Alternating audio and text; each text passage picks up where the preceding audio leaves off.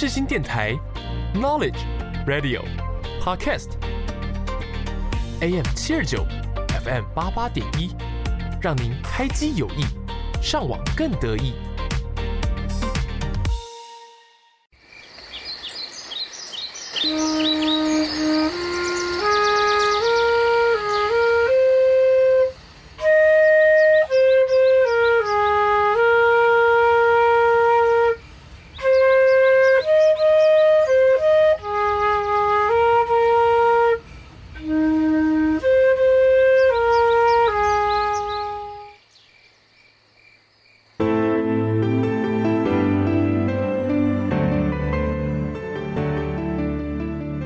一个地区的繁荣，一个地方的兴起，那是光辉的背后，很多人正默默付出着、耕耘着。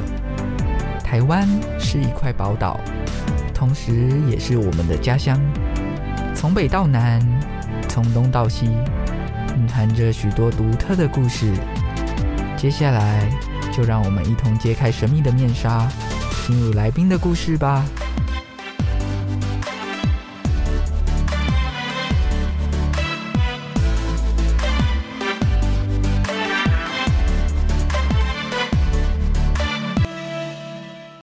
欢迎收听台湾的故事，一起听故事、学知识。我是主持人小军。在节目当中，我们会带领大家一同探索每个角落发生的故事，更认识我们居住的宝岛台湾。任何有关节目相关的消息，只要在 IG、Instagram 搜寻台湾的故事，或是打台湾底线 Story 底线 Radio，并按下追踪，就可以及时收到节目相关的资讯哦。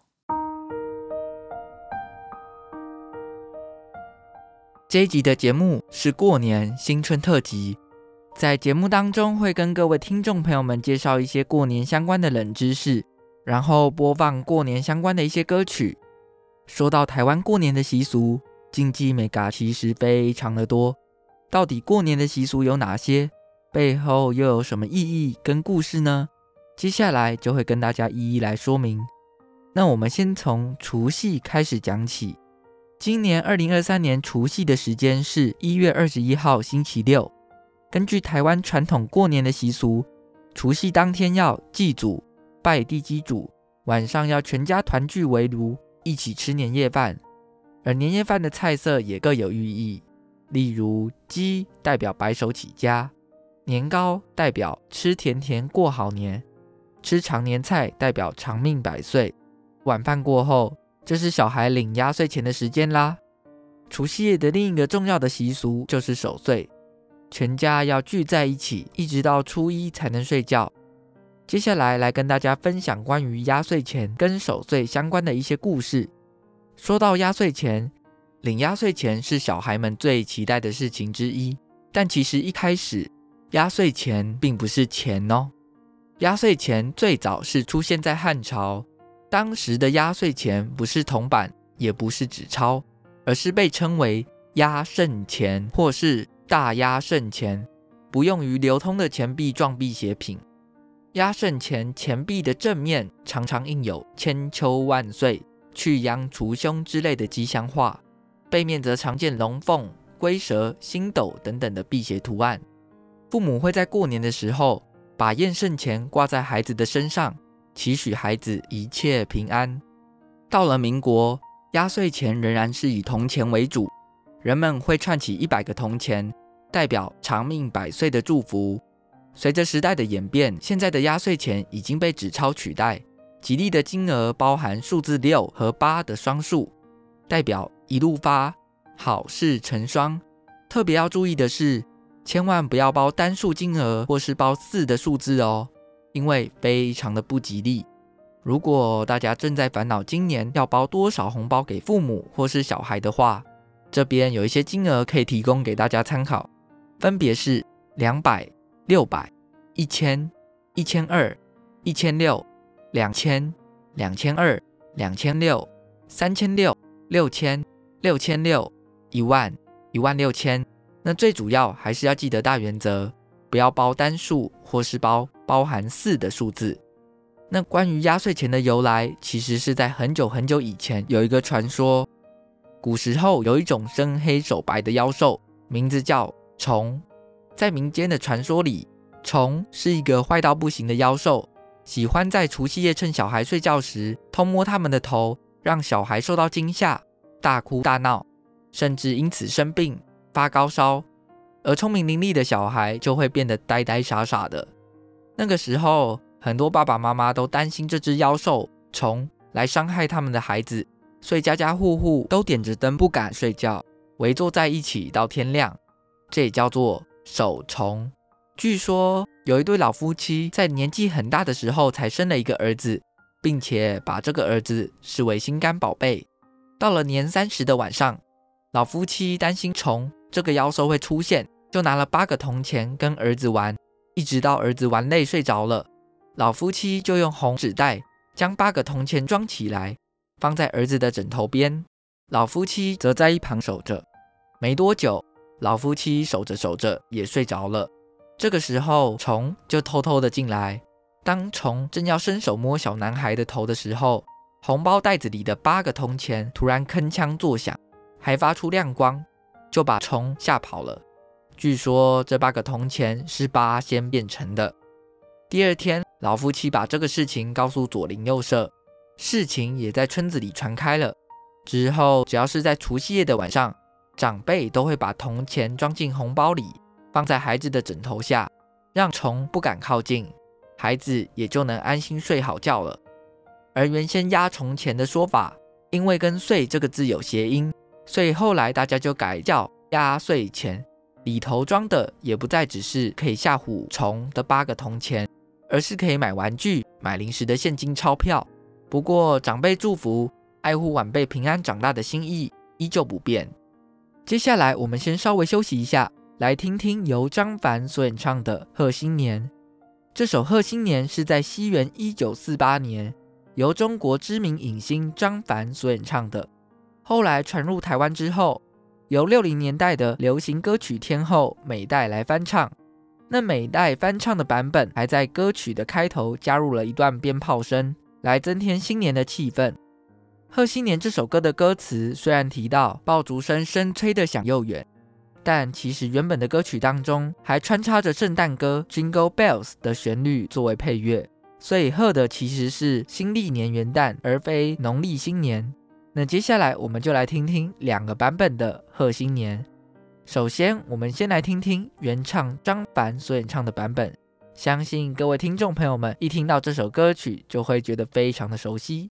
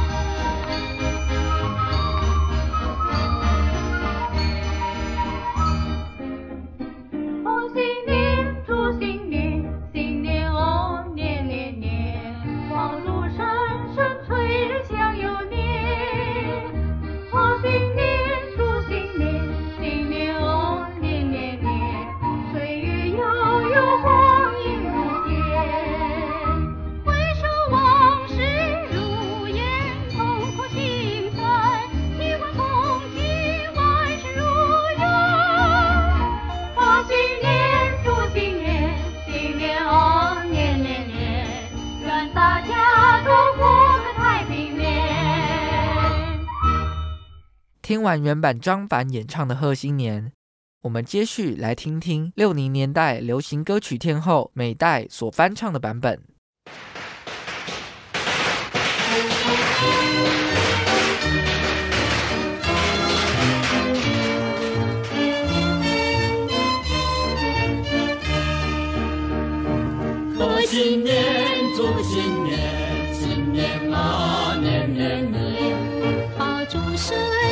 催人想又年。贺新年，祝新年，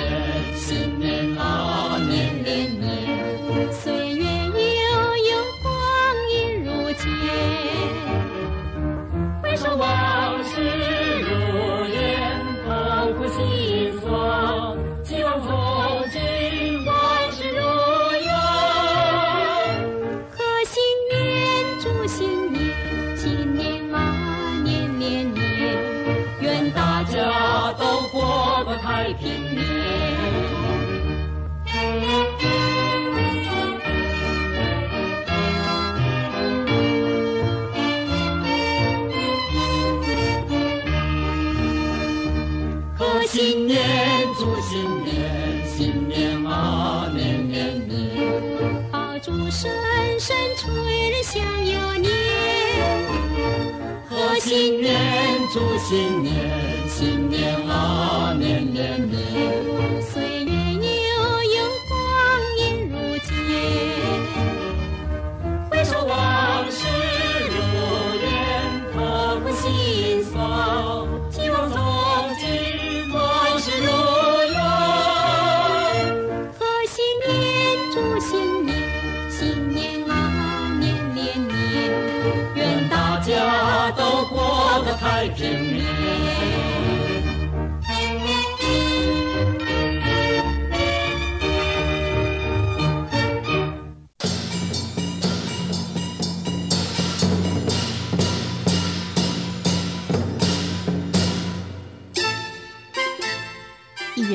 是，万象更新。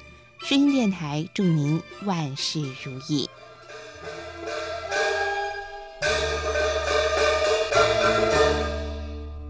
在上一段节目当中，我们讲了除夕领压岁钱跟守岁相关的一些故事。那在除夕结束之后，就进入到大年初一，家家户户也会放鞭炮迎接新年。大年初一的时候，要早起到寺庙祭拜，感谢神明保佑，并祈求新的一年平安健康。同时也会行春，或是称为走春，到亲友跟邻居家拜访，互道恭喜。以台湾的传统来说，其实没有所谓的拜年领红包，而是会行春。行春的闽南语跟剩余的读音相同，所以在这一天走春走越多，也意味着剩余的财富越多。另外，在大年初一还会抢头香，很多人相信抢得头香的人会在今年得到神明特别的眷顾跟保佑。抢头香是各间庙宇在过年期间最盛大的活动之一。关于这项民俗活动的由来，民间有一个说法是，农历正月初九是天公生，家家户户会在这天的子时点香祭拜天公。相传玉皇大帝会特别保佑当天插下第一炷清香的人，因此抢头香在日后就成了民众获得神明庇佑的方式。每到大年初一的子时，庙宇开启大门之后，很多民众就手持着燃香，争先恐后的冲向香炉。而为了插第一炷香，很多寺庙的现场就像是竞技场一样，经常传出有人因为推挤受伤，或发生争吵、冲突，甚至撞倒香炉跟庙门的意外。而为了不让民俗活动变调，丧失祈福的本意，过去内政部曾经特别对外说明。其实上头香的时间并不一定要在大年初一。广义来说，只要有虔诚的心，每天早上的第一炷香，每个人在新一年度向神明敬奉的第一炷香，在新春开庙时第一批进入拜拜的人，都算是头香，也都有机会得到神明的祝福。最近这几年，很多庙方也定下规则，让大家在门口一起持香参拜之后。庙方再一一将信众手中的香收走，代为插进香炉内，如此一来，所有信徒都成了抢到头香的人。而在彰化的南瑶宫，更是想出了同时维护传统习俗跟公共安全的创意抢头香的方式。庙方把抢头香的路程拉长为一公里的慢跑活动，让信众跑到庙前的终点，然后计算名次，再依序入庙参拜。这场除夕路跑的前三名还有奖金可以拿，也让刺激紧张的抢头香活动增添了不少的趣味性。接下来，我们来听一首过年很常听到的歌曲，《恭喜恭喜》。这首歌曲想必大家多少都有听过，但是你知道吗？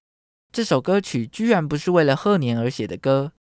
虽然它的歌词里面有“每条大街小巷，每个人的嘴里，见面第一句话就是恭喜恭喜”，听起来很像贺年的歌。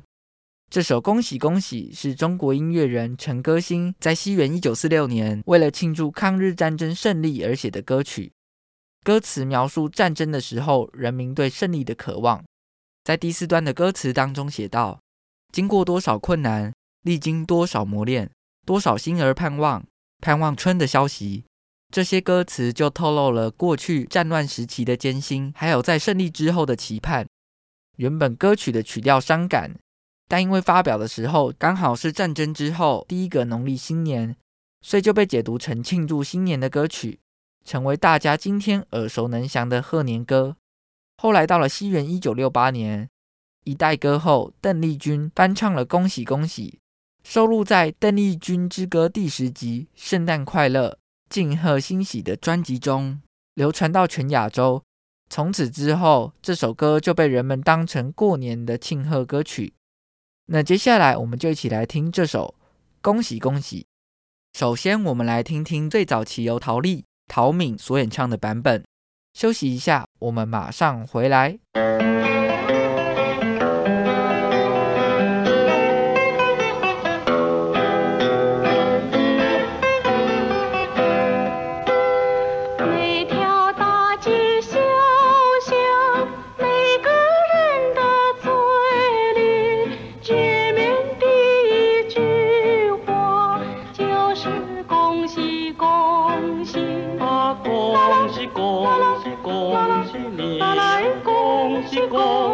恭喜你。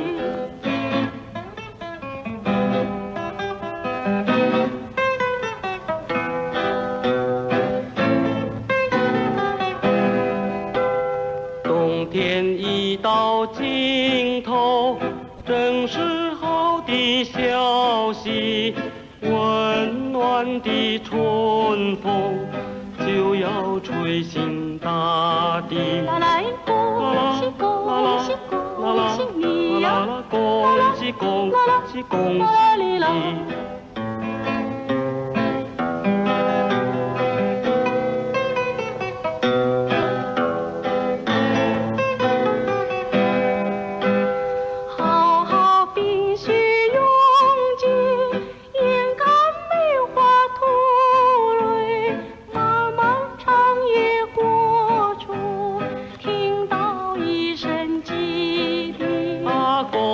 しこんしこんしにこんしに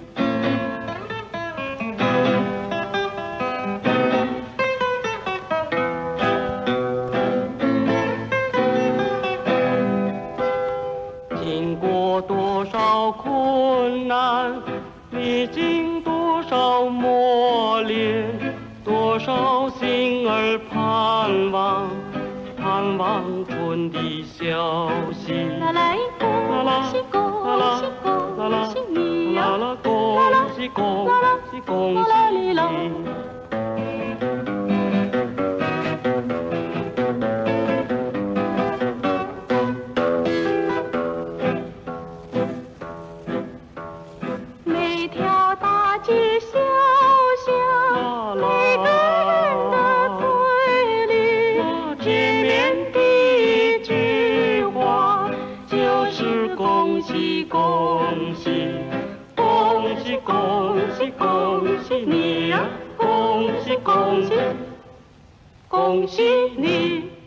听完原版的恭喜恭喜，我们接续来欣赏由邓丽君翻唱的版本。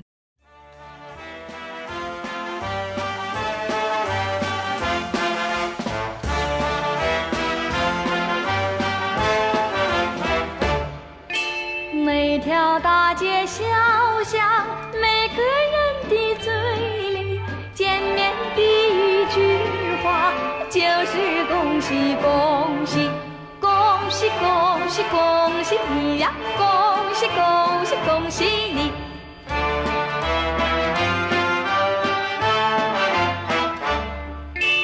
冬天一到尽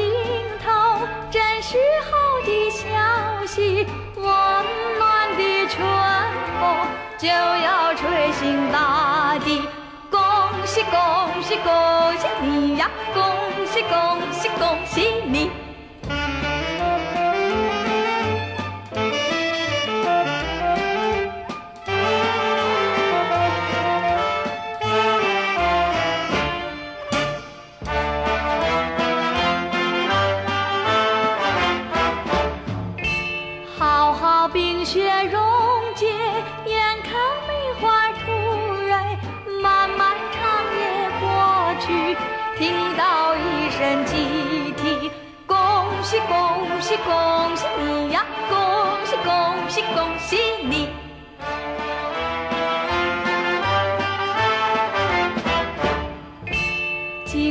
多少困难，历经多少磨练，多少心儿盼望，盼望春的消息。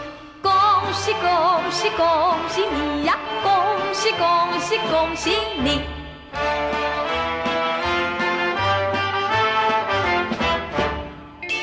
每条大街小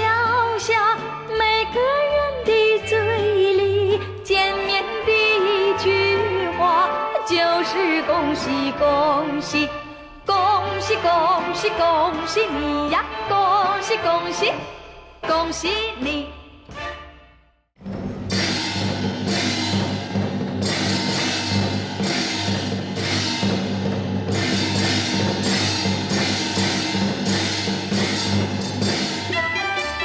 新年纳余庆佳节号长春，诗经电台祝您新春愉快。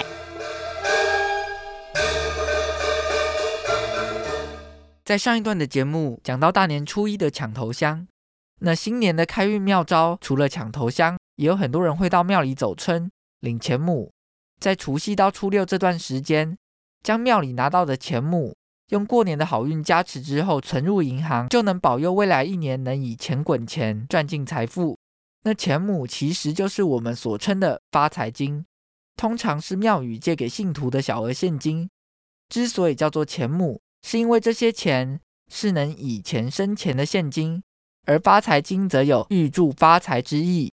信徒多半会以此为本金做生意、投资，希望能有神明的加持。钱母也可以放在钱包里当做招财。那各个庙宇借出的发财金的日期、条件跟金额的上限都不太一样。钱母除了存进银行，还有其他招财的小配包。一般认为，在除夕到初六，把钱母放进未封口的红包袋里，放在家中的餐桌上或是财位，把红包袋口朝向门口，再压上八颗小圆石，排出八卦的形状。正中间放上第九颗石头，最后在心中默念十二次祈求福德正神或五路财神保佑，就完成招财的仪式了。关于钱母的金额，其实可大可小，并没有特定的限制，即使只有一元，也能当做钱母使用。不过，也有人认为钱母不一定要到庙里索取，其实家中长辈给的红包、亲人留下的金钱，都可以归类为钱母。最重要的是他祝福的意义。至于前一年领取的钱母，千万不能丢掉啊！有些人认为，只要将旧的钱母带到庙里过炉，再放进家中的聚宝盆，摆对方位的话，就能重新得到神明的庇佑。旧的钱母可以摆在家中的财位，通常是位于大门的斜对角，拥有 L 型的直角，或者是在客厅能藏风聚气的地方，就是财位。另外，也可以将钱母放在神龛、保险箱、收银台或是办公桌上。例如，从事电话行销的人可以把钱母贴在电话上；从事文案创作的人可以把旧钱母贴到电脑上，有助于文思泉涌，让工作上有更好的发挥。相对钱财就容易到来。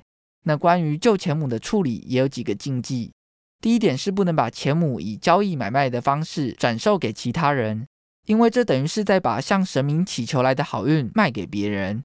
第二点是不能把钱母摆放在污秽不干净的地方，像是放在地上或是摆在厕所。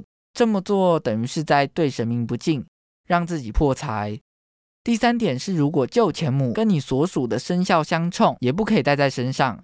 假如拥有二零二年虎年的旧钱母，因为虎跟猴的生肖相冲，所以属猴的人就要记得不要把旧钱母带在身上。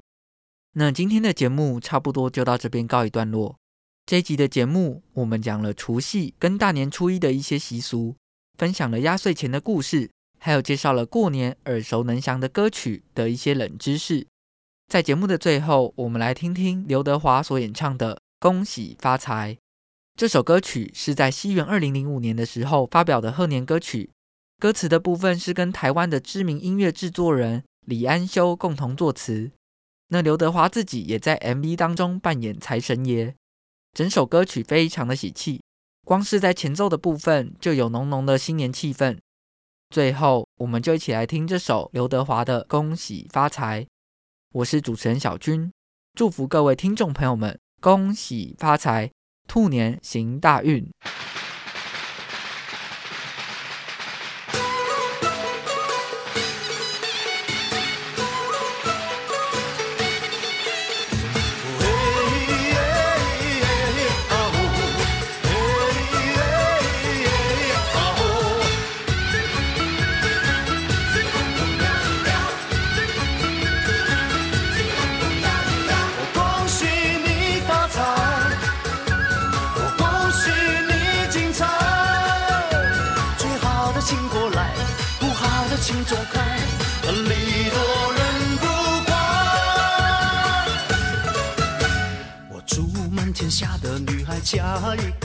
男孩，两小口永远在一块。我祝满天下的小孩聪明胜过秀才，智商充满你脑袋。我祝尊敬的姑奶奶三十六转的比赛气不喘，面容不改。我祝三叔公的买卖生意扬名四海，财运亨通住豪宅。啊呀消灾，恭喜发财，要喊得够豪迈。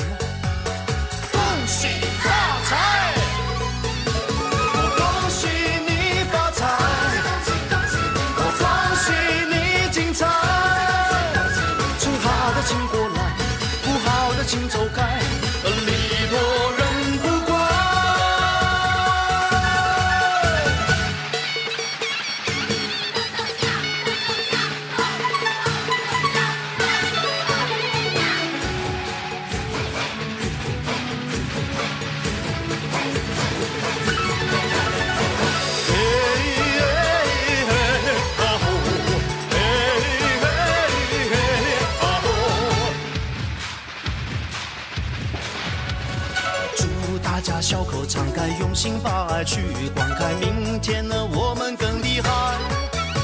我住在世界的舞台，跑得比那黑人更快，岁岁年年出人才。